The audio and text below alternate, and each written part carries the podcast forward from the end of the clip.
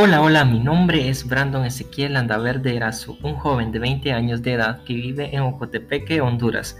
Bueno, para empezar en este podcast quiero hablar un poco sobre lo que es mi, cómo ha sido mi vida en ese transcurso de la pandemia con el COVID-19. Sabemos que esta enfermedad ha venido a atacar a todo el mundo y nos ha traído un montón de problemas. Mas, sin embargo, eh, nos, hemos visto a nos hemos dado la tarea de seguir adelante a pesar de las dificultades que nos ha traído. Nos hemos podido adaptar a lo que es esta a una nueva vida.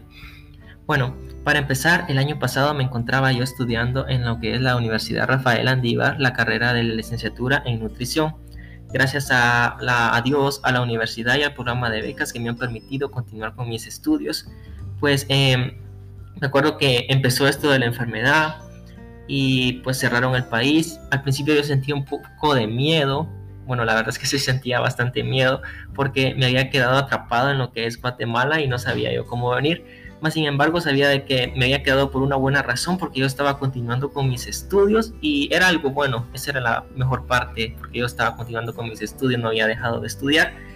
Luego me acuerdo que eh, cuando vine a mi casa pues empezamos a, a adaptarme a esta nueva vida de lo que es recibir clases virtuales y todo de manera virtual.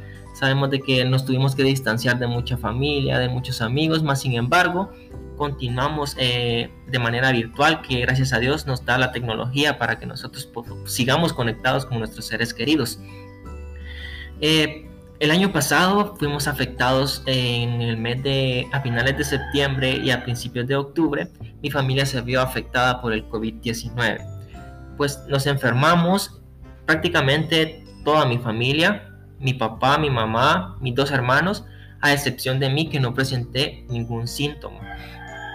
Eh, mi papá fue el más afectado de todos, ya que mi papá padece de diabetes. Entonces eh, pasó hospitalizado una semana entera. Fue bastante duro, la verdad, porque tuve que estar atendiéndolo eh, donde lo tenían internado y estar en, en, trabajos de la universidad se me dificultó un poco. Mas, sin embargo, salimos satisfactoriamente después, nos recuperamos y volvimos prácticamente a la normalidad. No fue fácil, pero gracias a Dios eh, salimos adelante y todavía seguimos saliendo adelante, que es un buen punto. Este año pues eh, esperamos que sea un año de cambio porque estamos viendo y leyendo sobre lo que es el sentido de la vida. Una de las partes que me gustó mucho de este sentido de la vida de la lectura es una parte que dice que tener sentido equivale a estar orientado. Yo estoy orientado ahorita hacia lo que es una parte de mis estudios porque mi sueño es seguir adelante y poder sacar lo que es la licenciatura en nutrición y poder graduarme y tener, obtener mi título universitario.